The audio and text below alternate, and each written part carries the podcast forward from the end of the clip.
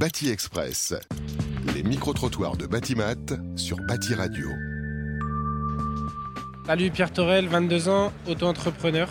Quelle formation tu as fait pour devenir auto-entrepreneur À la base, j'étais euh, étudiant infirmier. J'ai effectué une reconversion, donc euh, je suis passé des métiers de l'infirmerie au, au métier du bâtiment. J'ai poussé la porte d'un CFA et j'ai été euh, magnifiquement bien reçu. Donc j'ai entamé une formation de plaquiste plâtrier isolateur, un CAP MPI comme on peut l'appeler plus communément. Et aujourd'hui, ben, j'ai créé mon entreprise à la fin de mon apprentissage. Quoi. Selon toi, quelle attractivité pour aller vers des métiers du BTP et de la rénovation? Premièrement, euh, il y a un travail qui est fait en amont euh, concernant euh, la distribution dans le bâtiment. Les entreprises, les CFA, ils, agissent vraiment énormément sur le bien-être dans le travail. Donc ça, c'est déjà un, très bon point parce qu'il faut se sentir bien dans le métier qu'on exerce. Après, il y a vraiment un panel énorme de choix au niveau de, la formation, que ce soit dans, dans tous les métiers. Donc en maçonnerie, on peut être maçon, on peut être plaquiste, on peut être électricien. Et du coup, dans chaque branche, à chaque fois, on a aussi d'autres axes de progression.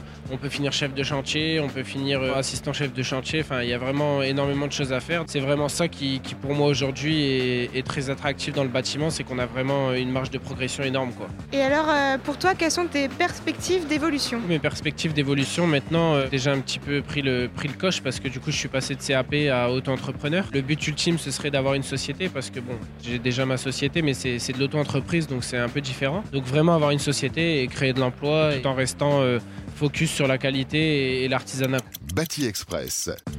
Les micro-trottoirs de Batimat sur Bâti Radio.